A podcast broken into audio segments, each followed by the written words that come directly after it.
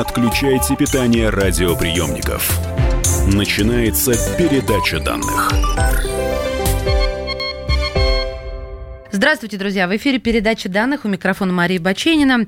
Явление наследственного сходства родителей, потомства у людей, животных, растений привлекало внимание многих натуралистов, врачей.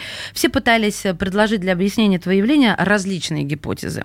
Сегодня мы расскажем вам, как это работает. В студии «Комсомольская правда» кандидат биологических наук, заведующий лабораторией функциональной геномики медико-генетического научного центра Михаил Скоблов. Михаил, здравствуйте. Здравствуйте. Ну вот мы сейчас слышим словосочетание «плохая», «хорошая наследственность» или там «ничего не поделаешь», это гены. Кто-то вообще говорит, что, мол, можно пить, курить, спортом не заниматься, все равно наследственность все решает. Вот что это такое, правда или просто поверье, мифы? А, ну вот, наверное, легче всего к данной теме подойти, если рассматривать ее а, с точки зрения научной, безусловно, если мы посмотрим на какие-то азиатские истории. Вот, например, в Саудовской Аравии очень широко распространены близкородственные браки. И, безусловно, большая часть этих браков приводит к возникновению, к рождению детей с разной наследственной патологией. Чем чаще они скрещиваются друг с другом, бывает очень близко, бывает не очень близко, тем чаще возникают подобного рода разные заболевания. И для ученых это является, с одной стороны, хорошим объектом, когда можно анализировать геномы данных людей, их родственников и находить гены, мутации, описывать эти события. Вот там высокая частота такой плохой наследственной генетики. Что касается всех нас вот в обыкновенном смысле людей, то то, как мы живем в социуме, друг с другом общаемся, находим друг друге половинки, то, в общем, здесь мы находимся примерно в одинаковом риске, так скажем, что у нас что-то может произойти, ну, возникнуть какая-то болячка на ранних стадиях развития или во взрослом возрасте. В общем, мы все примерно в одинаковых условиях. Угу. То есть а, а, вы сделали сейчас упор на среду, правильно? Ну, не на среду, на какие-то социальные взаимоотношения, да, наверное, такие все-таки среда. Ну, выстрелит, не выстрелит. Ладно, давайте дальше разбирать. Смотрите, я думаю, вы знаете эту историю. Было дело в американском суде. Обвиняли мужчину в убийстве.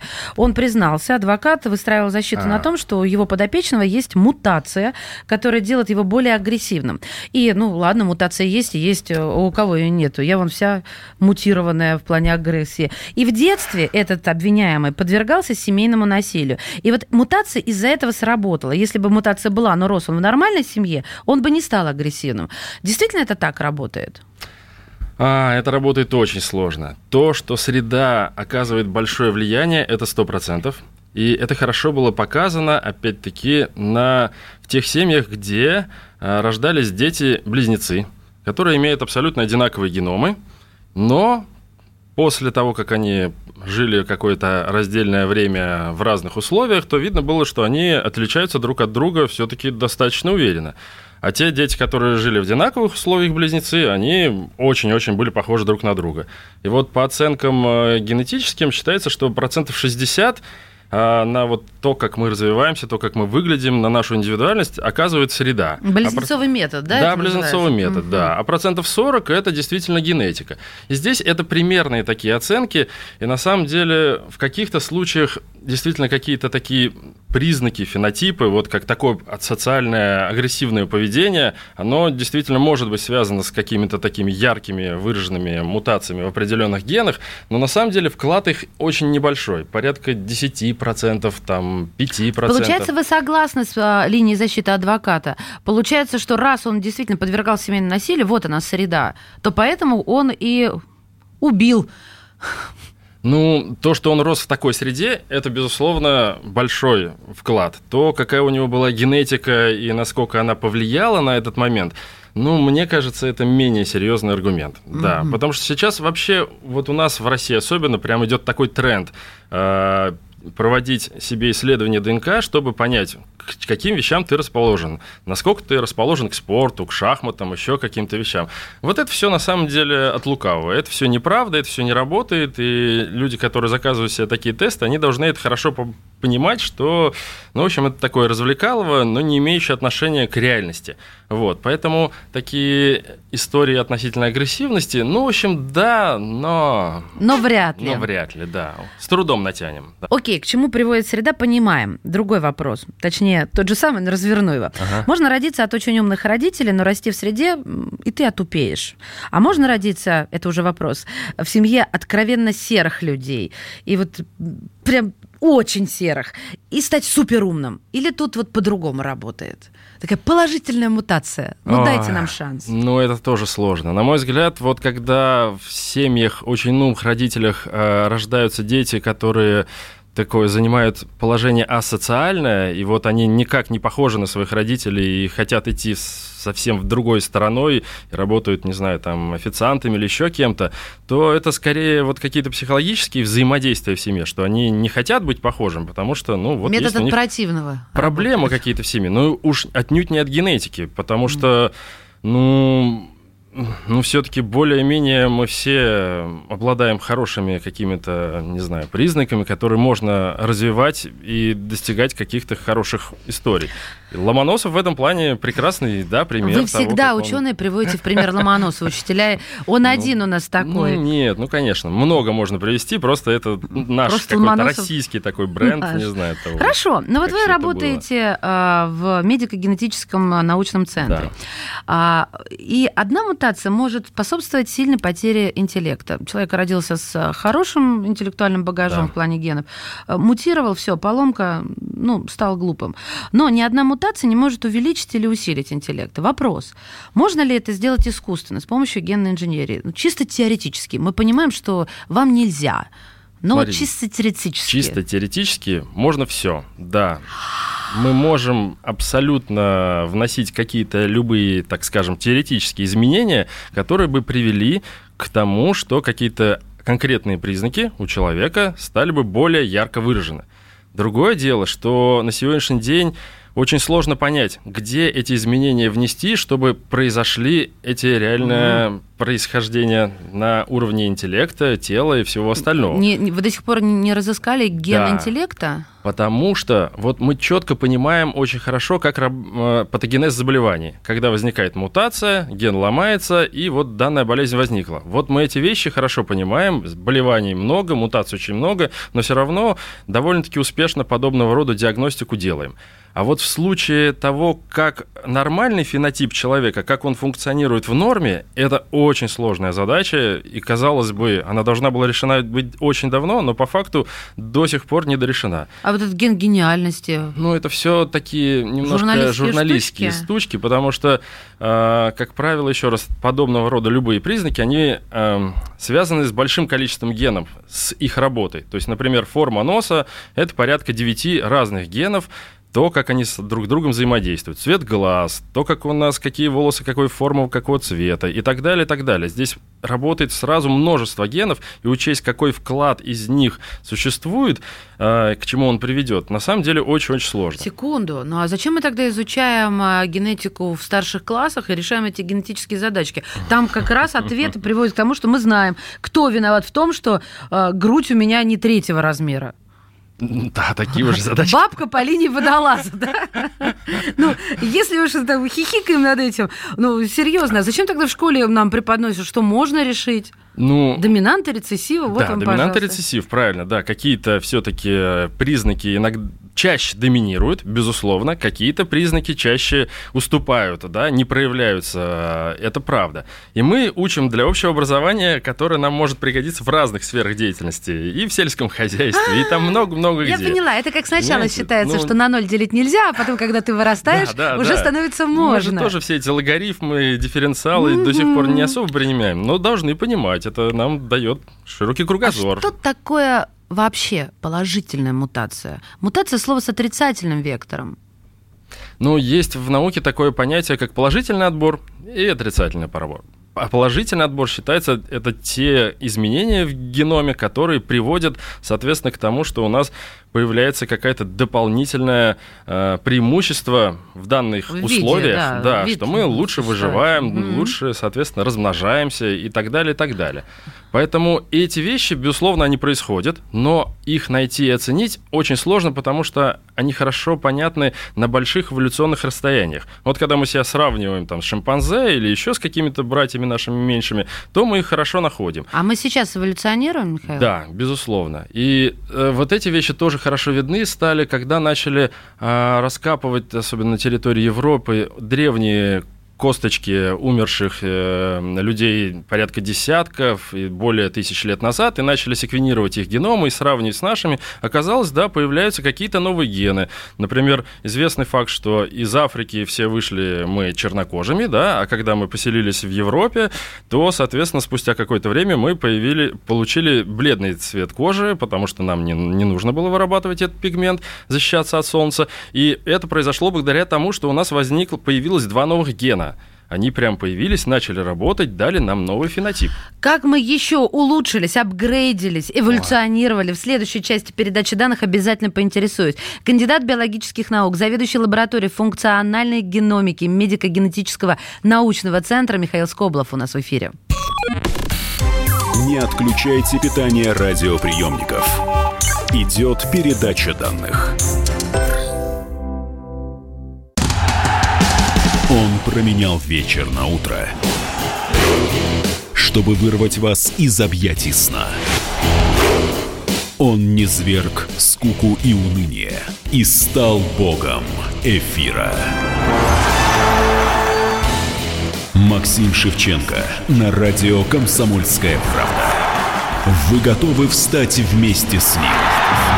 В 8 утра каждый понедельник. Твое утро никогда не будет прежним.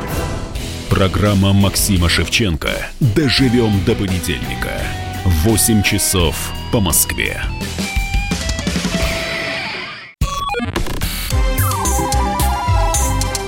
Не отключайте питание радиоприемников. Начинается передача данных. И снова здравствуйте. Продолжительность жизни, цвет кожи, размер ноги, да, все это имеет значение, как считаем мы с вами. Так ли считают генетики? И что такое наследственность? Говорим сегодня с кандидатом биологических наук. В студии «Комсомольской правды» заведующий лабораторией функциональной геномики медико-генетического научного центра Михаил Скоблов. Остановились мы на том, какие мы э, положительные мутации приобрели в ходе эволюции. Мы это все знаем, в общем-то. И цвет кожи, и что стали прямоходящими, в конце концов, и так далее, и так далее. Скучно. Скажите нам о прогнозах прогнозах, а как а, мы наберем положительных мутаций, ну, века через два, если вот так заглядывать вперед, что у нас? Вы знаете, что сейчас стали у молодежи наросты на черепе, и это связывается с использованием мобильников? Может, да это ну, тоже положительная мутация? Ну, да, ну, да, да ну, да? Прям костяные наросты. Костяные, да. да Бабья Гата была нога костяная, да а тут нет, ну, такие череп. вещи так быстро не происходят, безусловно. Ну, еще раз, нет. Хорошо, ну, прогнозируйте, два века, что бы вы дали человеку, какую положительную мутацию? Ну, вот, э, может быть, тоже очень на слуху история с устойчивостью к вирусу иммунодефицита, да, заболевание СПИД у нас такое сейчас самое активное, и, безусловно, и в России, и за рубежом это просто кошмар-кошмар. И оказалось, что есть такое совсем небольшое число в населении, 2%, которые устойчивы к этому вирусу. Оказалось, это все благодаря тому, что на поверхности клеток крови есть такой рецептор CCR5, э, который у 2% населения в нерабочем состоянии. А этот, этот рецептор необходим для того, чтобы вирус с ним взаимодействовал, проник в клетку, заразил ее и стал там размножаться, mm-hmm. и болезнь возникла. Так вот, долгое время ученые пытались понять, вот эти 2%, которые не имеют целого гена, они чем хуже? И оказалось, в общем-то, на самом деле ничем. И они получили иммунитет на всю жизнь. И сейчас даже некоторые подходы терапии направлены как раз-таки на то, чтобы редактированием у здоровых людей, но имеющих подобного рода болезнь, э, вырезать этот ген, вносить в него такую же поломку, чтобы, соответственно, они могли выздороветь от СПИДа. Поэтому, мне кажется, это очень такой хороший, интересный вектор в плане того, чтобы победить какие-то, в первую очередь, такие очень тяжелые вирусные заболевания. Ясно. Ну, то есть ничего такого экстраординарного ну, в плане уберется у нас большой палец руки, или наоборот вырастет, как у каких-то гуманоидов. Ну, для двух веков это, конечно, мало. Да? Ну, ну да. И плюс, смотрите, еще раз. Какой но одно труд. дело же это генетика, которая вот она имеет колоссально медленные темпы, очень медленно. Если бы это были какие-то мышки, которые размножаются раз в несколько недель, соответственно, вот, дают дрозофила потомство. вам в помощь. Дрозофила, да, прекрасно. Над ними проводятся эксперименты, и какие только линии не выводят, какие новые фенотипы не получают, это все очень интересно. Но человек обладает совсем другой скоростью, и поэтому за эти два века, дай бог, сменится там Окей. 10 поколений. Продолжительность жизни. Вопрос, который М. волнует очень многих. Как в этом случае работает наследственность? А, я тут, э, когда готовилась, вспомнила про эквадорских карликов. Для слушателей скажу, что у них, э, у этих э, карликов, сильно снижена возможность онкологических заболеваний. Живут они очень-очень долго. И вот хочется спросить, а что с ними не так? Вернее, так. Изучали ли ген, чтобы и мы перестали болеть? Вот как вы сейчас про вирус иммунодефицит, точнее, про ген, который не, не реагирует на Да. этот вирус. Тут тоже ведь получается ключ к борьбе с, с онкологией. Безусловно, Даль- когда Отдавались ли карлики в ва- ваши руки Ну вот я про карликов точно не знаю, но постоянно происходят во всем мире такие проекты, которые признаны для того, чтобы собрать разные далекие популяции, которые живут, как правило, обособленно, мало имеют так контактов. Это даже и финны на самом деле. Мгм. И у них есть очень прекрасный проект, когда они просеквенировали 20 тысяч геномов э, финской популяции и нашли много интересных взаимосвязей генотип-фенотип, ко- которые отвечают там и за ожирение, и за многие-многие признаки. И в Грузии собирали долгожителей и пытались секвенировать. Но на самом деле это очень интересная и сложная тема. Видимо, э, мы все знаем про ген теломеразы, который хорошо э, регулирует продолжительность жизни клетки, чем активнее этот фермент, тем, соответственно, клетка дольше может размножаться, и тем дольше мы сами можем жить.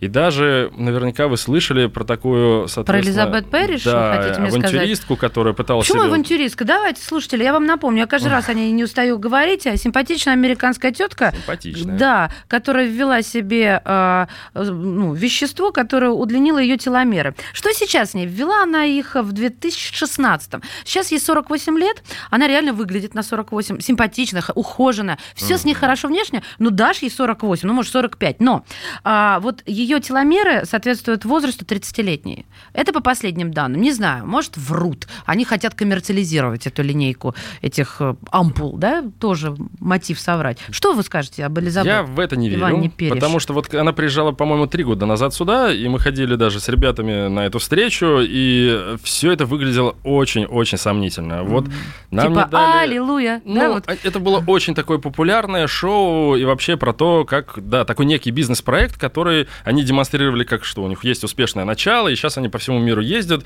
пытаются взаимодействовать с самыми верхами, с самыми богатыми людьми, продавая этот продукт. А когда мы пытались э, спросить какие-то даже элементарные вопросы относительно того, как это было, что там было, то не дали развиться это вообще Хорошо. ну, а- еще раз, теломеры — это один из, э, безусловно, движущихся, мощнейших таких факторов того, как мы регулируем нашу продолжительность жизни, но есть еще множество других факторов, и их до сих пор еще не идентифицировали. Ну вы хотя бы, ладно, в Пэриш не верите, в голых землекопов вы верите? Они же нам помогут. Да, да, это вот то, чем, зачем нужна фундаментальная наука, исследовать какие-то организмы, их молекулярные механизмы, того, Дайте как они справляются напомню. с... Голые чем? землекопы прекрасные, такие же прекрасные, как и мерзкие розовые лысые существа. А, живут э, они 25 лет, а, и вообще никто не видел, как они умирают. Мгм. э, Но это они умирают только в схватках, в драке за власть, потому что там иерархия покруче, чем у людей. И в МГУ это изучают и, и удивляются, конечно, когда же они ум- умрут. Наверное, сначала умрут ученые, а потом уже голые землекопы. Ладно, давайте поговорим про алкогольную зависимость. Э, В принципе, наверное, есть более и менее сильное наследственное качество. Вот алкогольная эм, Да, там зависимость, есть это пару... сильная считается или слабая? А, ну, мне тоже здесь кажется смесь такая и социальных каких-то моментов, и генетических, потому что есть пару ферментов, которые отвечают за то, как быстро усваивается алкоголь, как он дальше метаболизируется. И действительно, мутации в нем, они, в общем-то, критически сказываются. Именно поэтому там жители Крайнего Севера, вот э, достаточно им чуть-чуть выпить, и, соответственно, они теряют контроль полностью над собой. А мы, русские, имеем другой генотип в большей части, и вот, соответственно, У нас девушка становится по-другому. красивой медленнее, чем у народу Севера. А давайте вам ситуацию такую нарисуем. Давайте. У мамы все долгожители, у папы короткожители. Ну, так нельзя говорить, но я вот сказала. Я даже больше скажу. У мамы академики и спортсмены, а у папы все без исключения алкоголики и криминальные элементы. Какой ребеночек получится? Я понимаю, что черно-белым мажу, но вот э, ведь должно же что-то выйти у них. Все зависит, еще раз, по двум родителям такие вещи оценить невозможно. Потому что, Я вам раз, до третьего колена нарисовала. Надо знать, что было у них, э, у каждого из родителей с его бабушкой и дедушкой, как они эти признаки имели. А, еще лучше еще дальше. Хорошо, То есть я перефразирую. Я надо- понимаю, что я мучаю ученых такими детсадовскими вопросами, которые Да. на самом деле не детсадовские. Тем не менее, если с- какие гены сильнее, плохие или хорошие? Ну, как вы за красных или за белых? Вот какие сильнее? Победит какой? Ген алкоголизма, ген э, здорового человека, а, г- ген короткожителя, долгожителя победит? Вы меня простите, слушатели, за коверкание языка, ну, вот чтобы было короче и понятнее. Это все очень сильно зависит от функции самого гена. Смотрите, э, утрированно. Вот если ген кодирует фермент, то мы четко понимаем, чем больше фермента хорошего работающего, тем лучше он справляется со своей функцией. Поэтому... А где фермент он берет? Ну, с гена получается МРНК, с МРНК получается белок, белок это является в данном случае А, фермент. ага. Вот, поэтому чем больше копий у человека хорошего работающего гена, и тем больше у него фермента, тем лучше он усваивает, соответственно, алкоголь. Да, РНК это то, что хранит наши копии на случай, если все обрушится, и хакеры русские проникнут. А есть другие гены, например, э, которые гены структурные, и достаточно лишь одной копии неправильного гена с какой-то мутацией в результате, он будет ломать всю, всю структуру, которая имеется в клетке. Поэтому здесь вот все сложно организовано. Надо в каждом случае смотреть именно на молекулярный механизм. Как Михаил, это все происходит? В Да, этом моменте я хочу задать самый главный вопрос. Давай. Мы договаривались, что он прозвучит. Хорошо. Вы за изменение наследственности или против? Мы имеем за в виду генную инженерию. редактирование, да? Да, за редактирование. Вот я за. Я за. И я первая. Я вот уже и голым землекопом сдавалась, не взяли. А в Сказ- каком плане вот, чтобы А у чтобы- людей была возможность э, своих детей или себя или что? Вот про что мы говорим? Ну, вот сейчас вот в этику обязательно меня нужно было Не, погрузить. не, я хочу понять, как А, говорится, мы за какого За то, рода чтобы, за то, услуги, чтобы если э, рождается ребенок, и понятно, что он с э, мутациями, которые неизлечимы, государство будет на это и родители тратить бешеные суммы денег, и то не, нет гарантии, чтобы вы там что-то подправили. Это да, и к этому все двигается, безусловно. Это правда. Это самая востребованная вещь. Вот на самом деле, еще раз Я не за изменение цвета глаз и прекрасных э, гениев, а вот за то, чтобы, ну, черт возьми, разрешите, Конечно, разрешите нам. наука, она вообще работает по некому социальному запросу. Ведь обращение идет от пациентов, они говорят, вот у нас проблема, помогите. И пока тем, чем мы помочь можем, это очень узкий спектр методов для очень ограниченного числа заболеваний. Поэтому как только эти методы покажут свою безопасность и эффективность, они точно войдут в арсенал. И за рубежом много очень интересных историй, единичных пока, но они показали уже, что это возможно, и это хорошо. Друзья мои, спасибо. Мне кажется, очень познавательно, освежили память и э, дали нам надежду. Кандидат биологических наук, заведующий лабораторией функциональной геномики медико-генетического научного центра Михаил Скоблов был сегодня в студии «Комсомолки». Спасибо.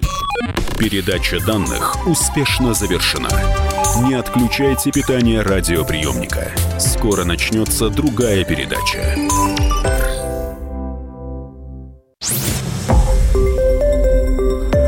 Радио «Комсомольская правда». Более сотни городов вещания и многомиллионная аудитория. Керчь 103 и 6 FM. Севастополь 107 и 7 FM. Симферополь 107 и 8 FM. Москва 97 и 2 FM. Слушаем всей страной.